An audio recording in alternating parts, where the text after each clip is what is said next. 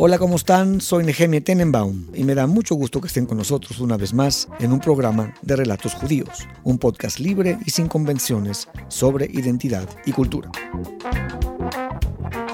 Estamos escuchando la magnífica rola Fred the Tzadik, escrita por David Krakauer del álbum Tweet Tweet del grupo Abram Inc., con la interpretación de David Krakauer, Fred Wesley y So Cold. Este programa está generosamente patrocinado por León y Frida Sterenberg. Les agradecemos infinitamente por auspiciar este programa. Hoy tenemos con nosotros a Rina Riesenfeld, nuestra primera invitada, miembro del movimiento LGBT.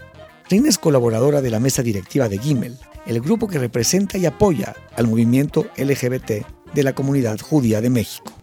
Queremos enfatizar que Relatos Judíos le da la bienvenida a todos los segmentos e ideologías y por ello estamos muy orgullosos de recibir a Rina.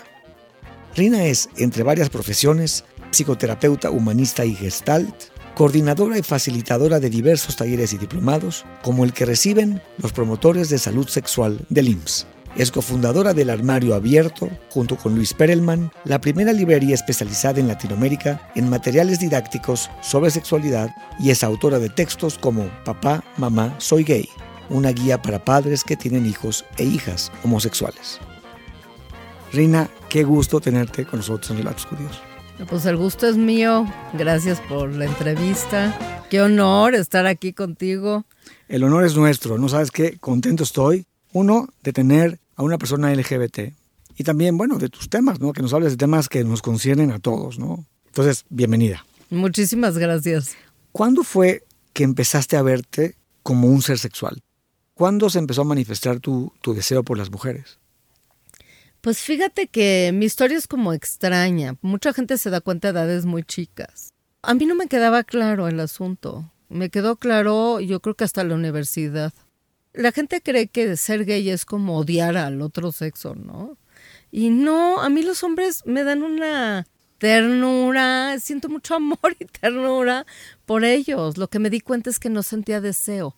Eso fue lo mm. que me llevó tiempo a darme cuenta. Y tuve, tuve la suerte de tener buenos galanes. Tuve galanes que me querían mucho. Pero yo lo que me daba cuenta es que yo no sentía la emoción que sentían mis amigas.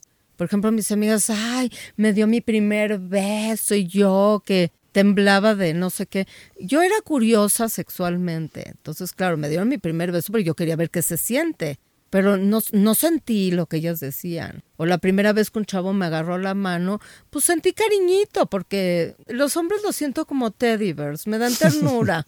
Entonces, claro, yo sentía cariñito, pero cuando empiezo a crecer, y claro, en la medida en que creces, los chavos pues van queriendo más cosas. Y yo veía al chavo pues emocionado de, de querer más, ¿no? De, de la parte erótica. Y yo pues me voy dando cuenta que como que no estoy muy a la altura, ¿no? Como que, pues como que yo no me estoy prendiendo igual que él. Yo dije, bueno, a lo mejor es ese galán, entonces lo dejo, cambio de novio. Entonces mis primeras relaciones sexuales tuve muy buenas, o sea, mi experiencia sexual fue buena pero fue más de curiosidad. Yo tenía mucha curiosidad de, bueno, ¿y esto de qué se trata? ¿Tuviste orgasmos en tus, en tus relaciones con los hombres? Sí, porque, bueno, para mí la sexualidad nunca fue una dificultad, pero no salió del deseo.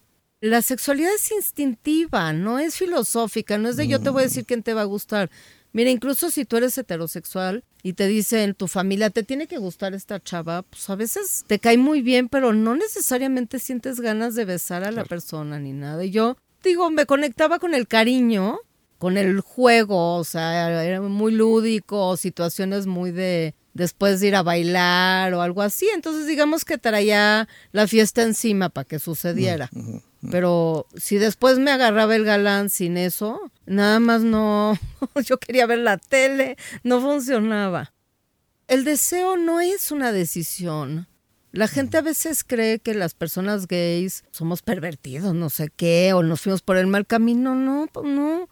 Te dan ganas de besar a la persona, te dan ganas de tocar su cuerpo, de interactuar con él, o no pasa.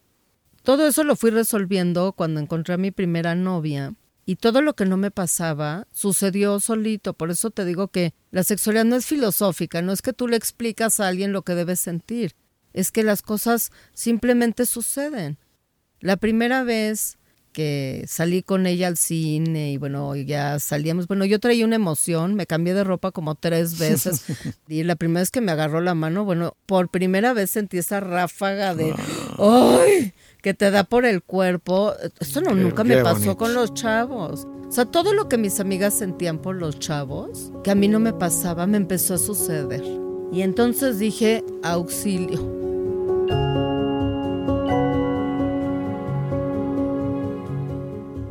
Muchas gracias por acompañarnos. Para escuchar el programa completo, por favor suscríbete en nuestra página www.relatosjudíos.com. Es muy fácil. Solo entra a la página, haz clic en el botón suscripción y sigue las instrucciones. A las personas que no tengan los medios para suscribirse, por favor escríbanos a relatosjudíos.gmail.com y con mucho gusto les brindaremos una cortesía. Manténgase saludable y en movimiento. Hasta pronto.